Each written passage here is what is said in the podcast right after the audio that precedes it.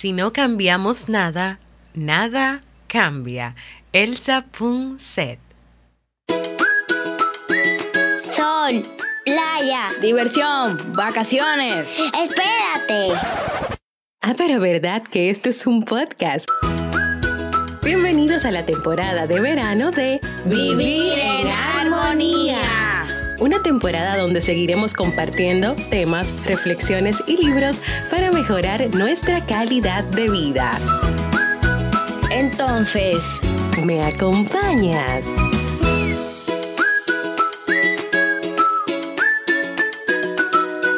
Bienvenidos a la temporada de verano y al episodio 435 de Vivir en Armonía. Mi nombre es Jamie Febles y estoy muy contenta y feliz de poder encontrarme compartiendo contigo en este espacio. En el día de hoy estaremos compartiendo el resumen del libro Una mochila para el universo. 21 rutas para vivir nuestras emociones de Elsa Punset. Entonces, ¿me acompañas? Nos encontramos en la temporada de verano de este podcast que siempre tienes la oportunidad de escuchar cuando quieras, donde quieras y en la plataforma de podcast de tu preferencia. Yo estoy muy feliz y contenta de encontrarme compartiendo contigo en este espacio en un nuevo episodio de Vivir en Armonía.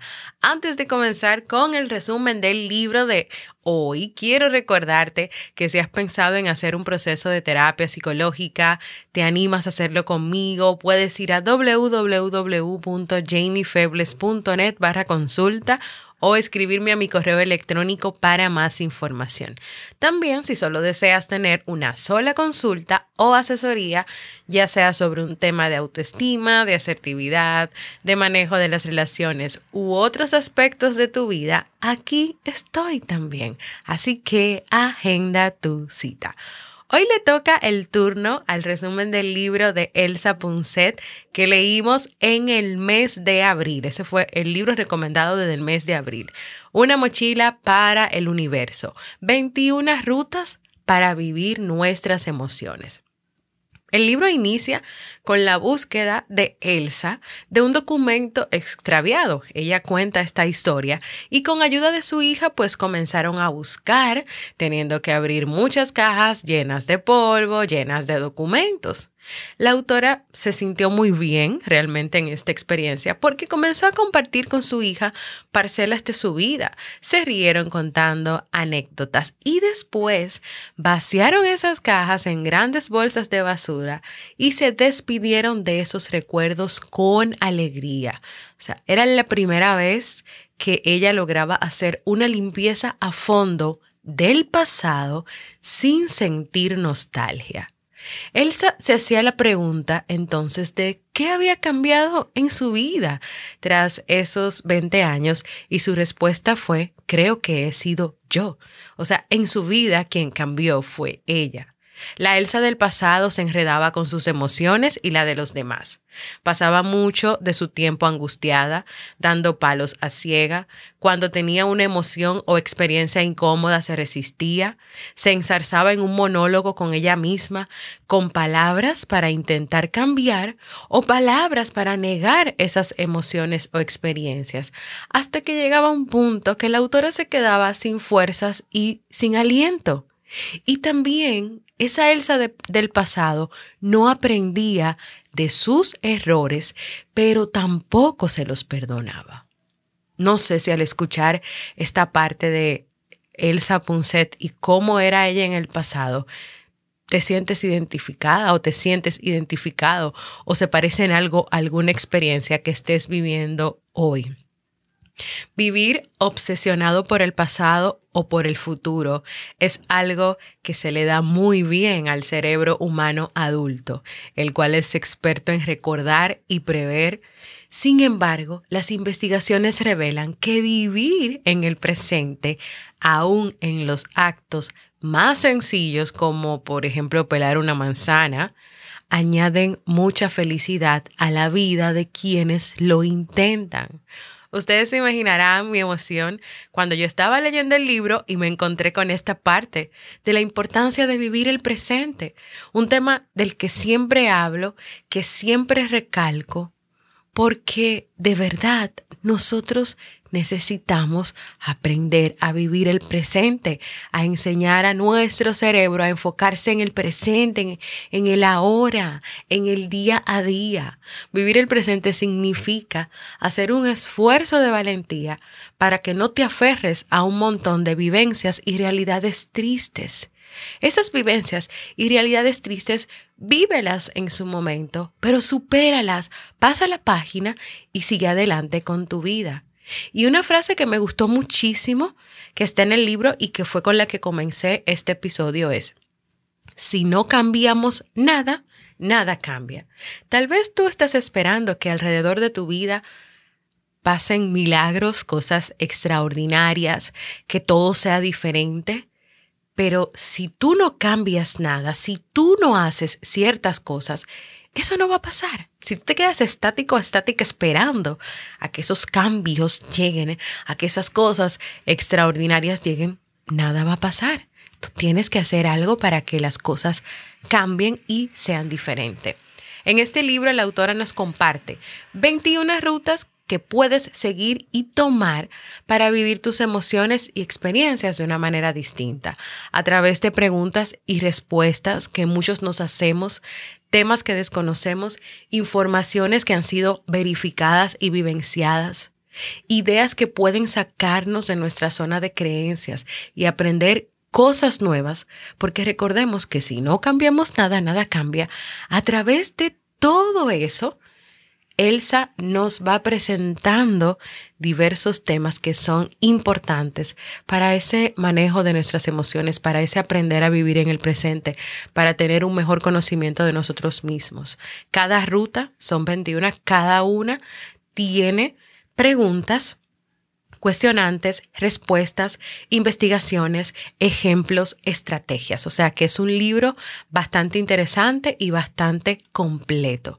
A continuación yo te voy a compartir solo cinco o seis, dependiendo de cómo vaya avanzando el tiempo, de esas rutas pero ya tú sabes que la motivación es que tú vayas a buscar ese libro y que en algún momento de lo que queda de este año te animes a leerlo y te puedes tomar tu tiempo. No tiene que ser una lectura que tú hagas rápido, sino una lectura para estudiar, para aprender, para tomar notas.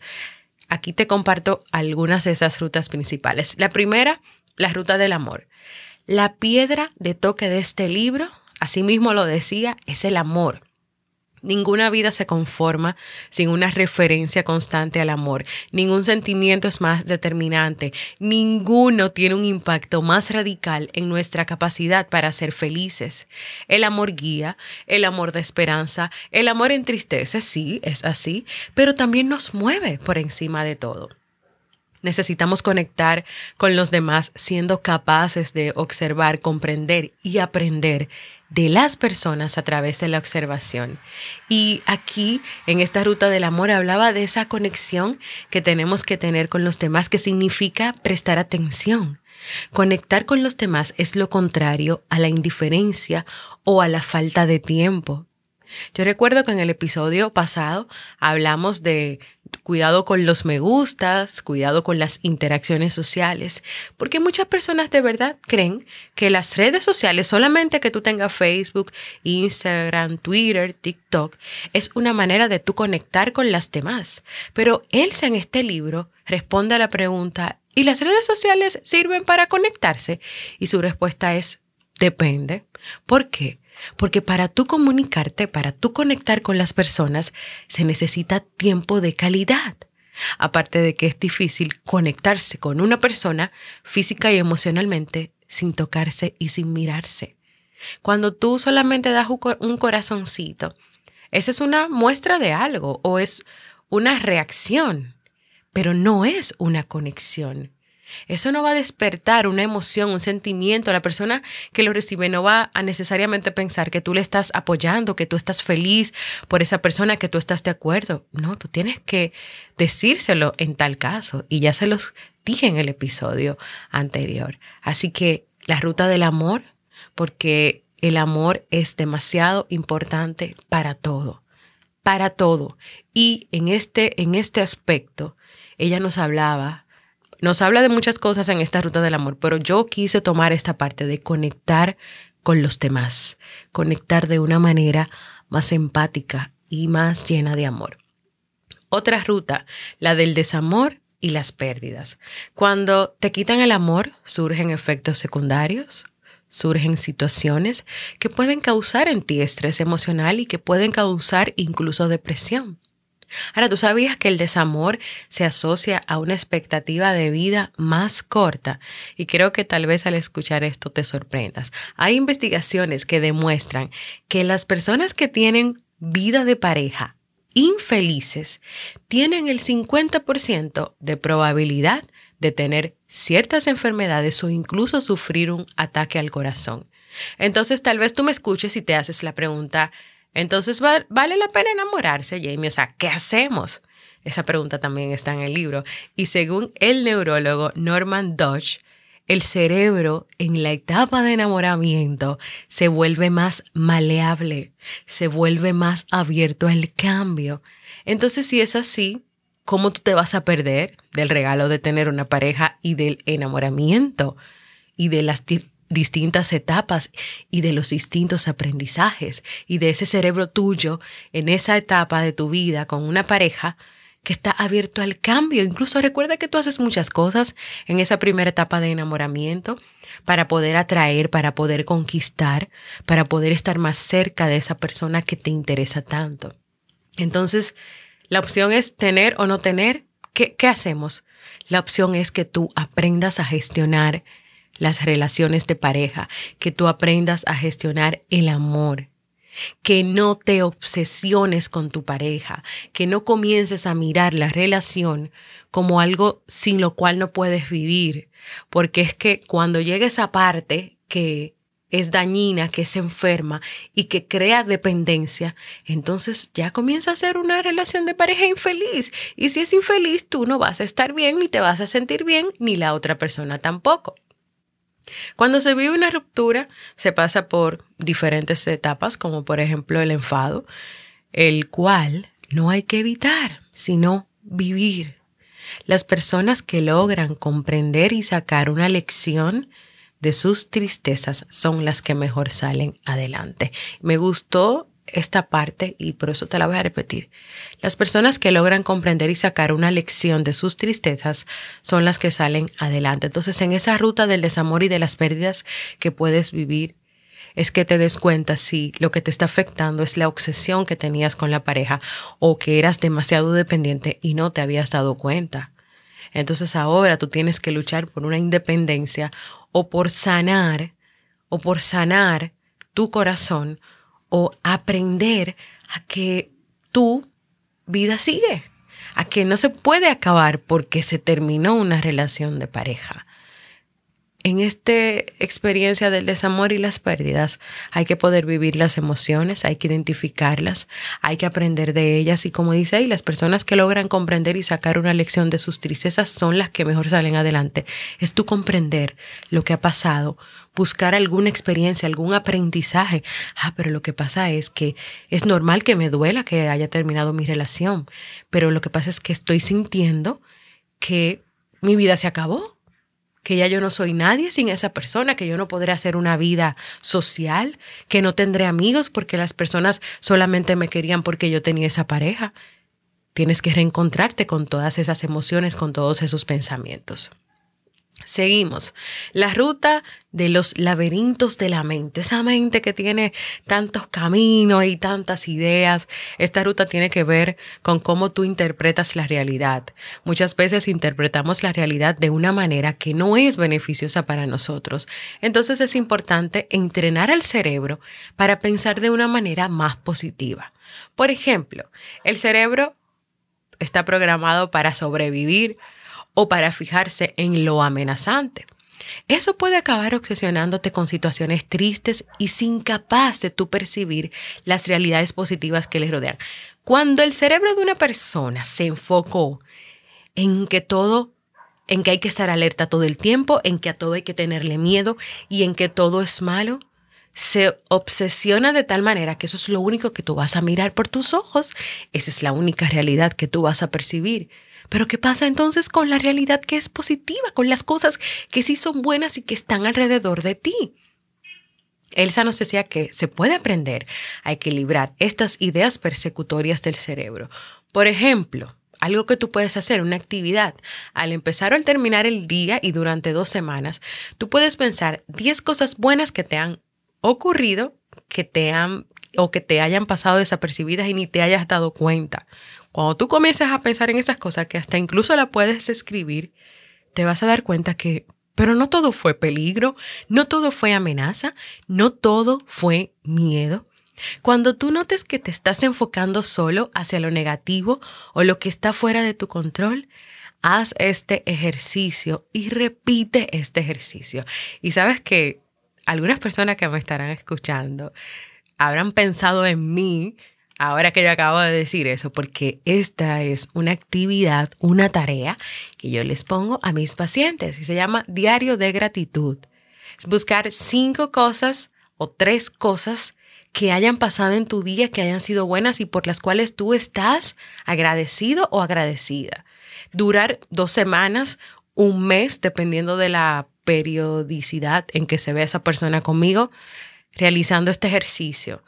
Y al principio, pues tal vez no se nota lo que ese ejercicio tiene de beneficioso, pero al pasar el tiempo, siempre se dan cuenta de que es diferente cuando tú te acuestas o cuando tú te levantas escribiendo o leyendo esas cosas buenas que sí te han pasado en tu vida. De esta ruta me quedo con, esta, con este pequeño parrafito, con esta pequeña frase. Muchas veces el ser humano vive en un sueño fabricado a su medida. En ese sueño la persona solo ve lo que le interesa ver. Es como vivir en un túnel sin poder cambiar de dirección. Lo evidente es que es bueno salirse de ese túnel, de ese túnel de las opiniones cerradas. Seguimos con la siguiente ruta, la ruta de la gestión de las emociones que se consideran negativas.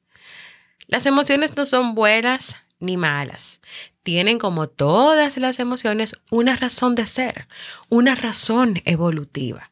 Si sentimos miedo porque hay un peligro real, ese miedo puede ser útil porque nos incita a huir o a defendernos, a defendernos de, de eso que, que nos está, que nos pudiera atacar, de ese peligro inminente que está ahí cerca de nosotros. Por ejemplo, el miedo puede ser un mecanismo interesante si realmente tu vida corre peligro y el cerebro tiene que huir. Pero, por ejemplo, en una cena de Navidad, cuando tu vida no corre peligro, no solo no te sirve esa reacción instintiva, sino que puede perjudicarte, porque obviamente tú no vas a disfrutar esa cena de Navidad. Imagínate que estés alerta de cada acción, comportamiento que hagan las personas o que tú pienses que, que la mesa se va a caer, que el techo te va a caer arriba. O sea, eso ya es algo que, que donde el mecanismo del miedo se pasa. Entonces ahí hay que tener mucho cuidado. No es que haya emociones positivas, negativas, malas, buenas. Cada una tiene una utilidad. El miedo tiene una utilidad. La ira tiene una utilidad. Lo que pasa es que cuando esa ira se lleva más allá y no se controla, entonces hay problemas. Algunas estrategias para evitar que las emociones te atrapen son escuchar tus emociones, pero sin bailar con su música. Escucha lo que te dice la ira, escucha lo que te dice el miedo. Escucha lo que te dice la tristeza, pero ten cuidado con bailar demasiado con su música o con bailar con su música. Filtrar lo que realmente está pasando en ti. Hay que exagerar, pero ¿sabes qué? Los activadores del buen humor. ¿Cómo tú puedes activar eso? Con actividades como hacer deporte, bailar, brincar, correr, caminar, eliminar la, la crítica interna, las limitaciones que tú te impones, las luchas de poder. Porque tú sabes que el cerebro pone su foco en lo negativo, entonces tú tienes que centrarte en lo que haces bien, en lo que te hace sentir bien y buscar metas claras que te den alegría.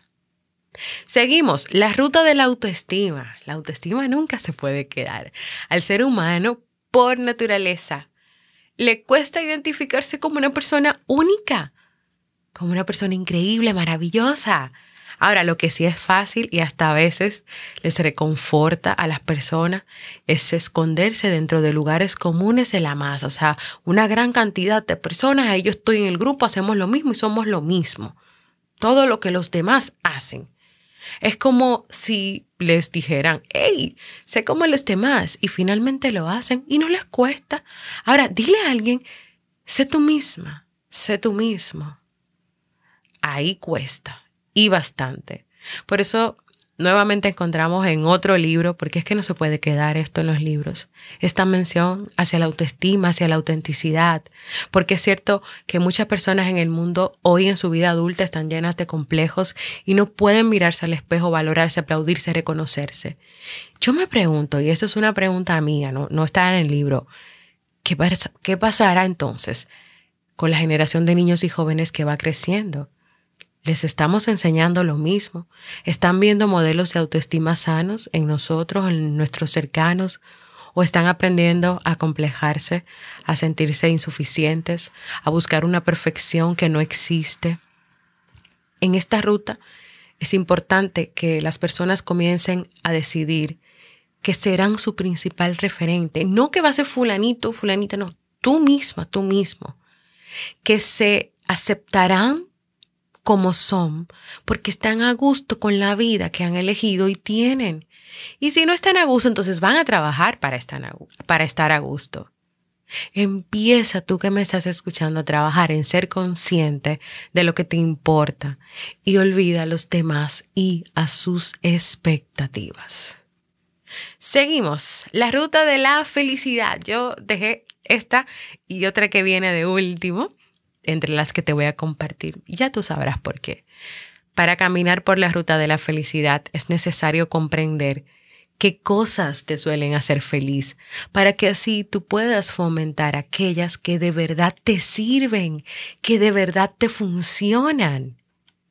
Si no te funciona estar soñando todo el tiempo en tener la casa de tus sueños o la casa que tiene María igualita, eso no te hace feliz, entonces eso no va en la lista, quita eso de ahí.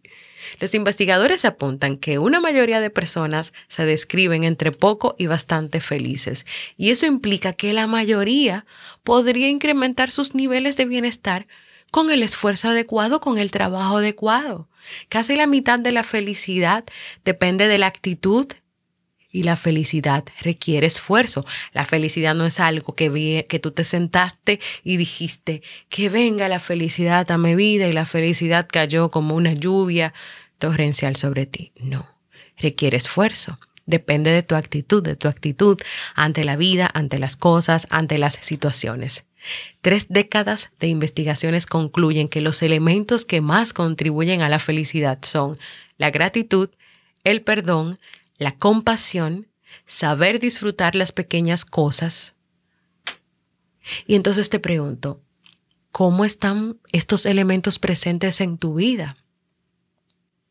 Por último y no menos importante, la ruta de tomar pequeños refugios para tomar fuerzas, como por ejemplo sonreír. Sonreír te da fuerzas. Popularmente se dice que la cara es el reflejo del alma que lo que sientes se refleja por fuera en tu mirada, en tus gestos. Algunos científicos, como Paul Ekman, han investigado que no solo las emociones se plasman en el cuerpo, sino que al revés también funcionan. Es decir, que si tú no estás feliz y pones cara de felicidad, como por ejemplo cuando sonríes mecánicamente y sin ganas, eso te podría hacer sentir un poco más feliz. Y eso es las investigaciones tú puedes intentarlo. A ver, en un momento que tú estés airado, que enojado, cansado, con miedo, ponte a reírte solo o sola o a poner la risa sin mecánica, a ver si eso realmente genera alguna emoción o algún cambio en ti. Ahora, ¿de qué sirve la risa? Es difícil imaginar un mundo sin risas. La risa te hace sentir bien. Cuando, te, cuando tú te ríes, tú generas neurotransmisores y hormonas como la dopamina o las endorfinas. Y esos neurotransmisores y hormonas relajan los músculos de tu cuerpo. Recuerda que cada pensamiento o sentimiento que tú tienes afecta todo tu cuerpo porque tu cuerpo funciona como un todo. Así que cuando tú sonríes, el cuerpo entiende que tú no estás en peligro. Además, la risa también fomenta la colaboración y la cohesión social, une a las personas, las entretiene y por tanto las incita a colaborar. Aparte de que la risa, aunque tú no lo sepas o lo creas, potencia tu creatividad. Me encantó esta ruta, de verdad que sí. Hay mucha más información porque yo solamente te estoy haciendo un condensado, un parrafito ahí pequeño de algunas notas importantes. Pero si tú quieres ampliar, ya sabes que este libro y también las notas que yo compartí están en la comunidad de Discord. Yo voy a dejar el resumen hasta aquí para invitarte a que te animes a leer y explorar este libro en su totalidad, que explores las demás rutas y todas las cuestionantes, investigaciones y respuestas que nos ofrece Elsa Punset para contar con una super mochila equipada para seguir caminando en la ruta de la vida, una mochila donde antes de colocarla en nuestra espalda podamos deshacernos de todas las cosas que no son funcionales, una mochila donde solo coloquemos estrategias y herramientas para ser felices. Mi invitación al finalizar este resumen, tal como nos invita la última ruta que te compartí, es a sonreír.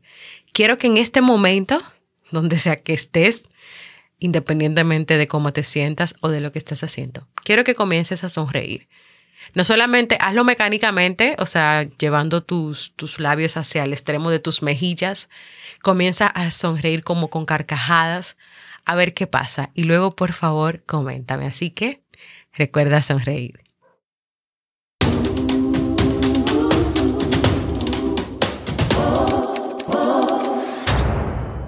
Bueno, en lo que yo puse esa musiquita, yo sonreí. Y realmente a mí me hace muy feliz grabar este podcast. Y yo puedo estar pasando la situación que sea, pero cuando yo me siento aquí, yo me siento aquí y yo vivo vivir en armonía. Anímate a dejarme un mensaje de voz contándome qué llamó tu atención sobre el resumen del libro Una mochila para el universo de Elsa Ponset. Puedes hacerlo en www.jamiefebles.net barra mensaje de voz. Si tienes una propuesta de tema que te gustaría que trabaje en esta temporada de verano, que todavía no se ha, no se ha terminado ni se va a acabar porque falta como un mes, ve a jamiefebles.net barra proponer, porque para mí es muy importante escucharte y leerte. Y ahora vamos Vamos al segmento Un libro para vivir.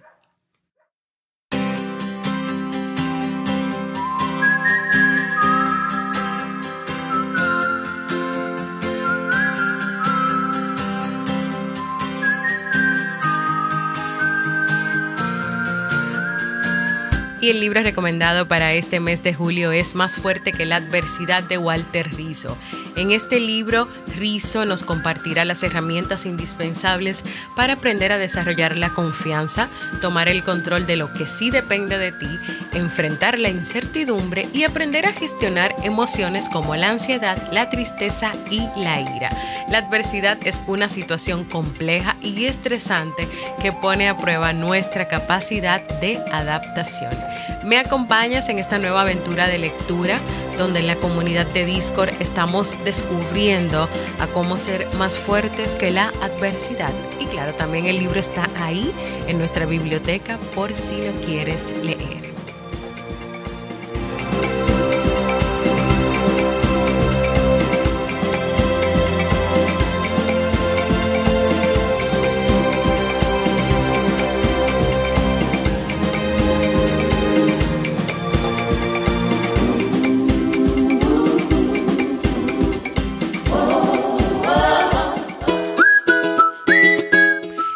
Llegamos al final de este episodio, de este resumen que espero que sea de mucha utilidad para ti. Recuerda unirte a nuestra comunidad de Vivir en Armonía en la aplicación de Discord www.jamiefebles.net barra comunidad. Si tienes Telegram y quieres mantenerte solo informado o informado, únete a nuestro canal informativo. Búscalo en Telegram como Vivir en Armonía. Recuerda suscribirte a mi canal de YouTube, búscalo como Jamie Febles. Activa las notificaciones y esos episodios que están ahí, comienza a compartirlos. Y claro, recuerda dejar tus me gusta, porque sí, ahí sí se necesita el me gusta para que YouTube pueda llevar ese episodio a más personas en el mundo. No te quedes con esta información para ti, compártela, únete y anímate a contribuir para que más personas puedan vivir en armonía.